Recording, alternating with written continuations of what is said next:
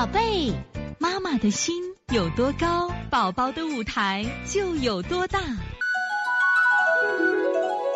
现在是王老师在线坐诊时间，七三八吉林新宝妈，我家宝宝三十二个月，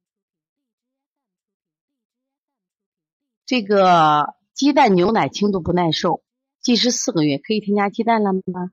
对于牛奶不耐受，可以吃的氨基酸奶粉呢，有鼻炎和腺样体肥大。那你是着急了啊？啊，不要吃嘛，因为他本身对这个食物就敏感。为什么要吃呢？因为你记住，吃对食物是营养，吃错食物是毒药的嘛。这个孩子本来对这个食物就敏感，你一吃还有问题，我不建议吃啊。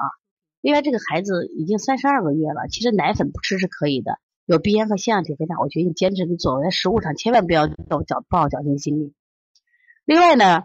呃，去昨天去朋友家吃了饼干，一个小梨后回家要吃面包晚饭，百合南瓜枸杞粥吃的多了，平时给不给什么零食，半夜又吐又拉，早上又吐了点，又拉的水样大便，今天一直喝粥，什么都没给吃，这种情况呢，该如何调理？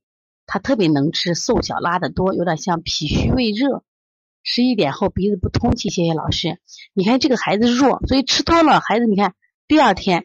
比如说你吃点了吧，第二天又出问题了，所以像这种孩子他有点这是伤食泻，拉出来就挺好的。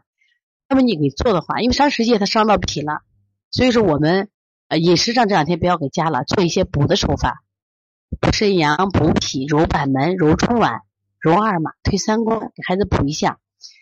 过了夜里十一点以后鼻子不通气，说明天冷了。说明孩子还是阳不足嘛？你看到了夜里十一点，整个自然界都是寒冷的，你孩子就开始了，把背部的膀胱经要好好搓一搓，反复搓，特别是他上焦区，给他搓到透热为止啊。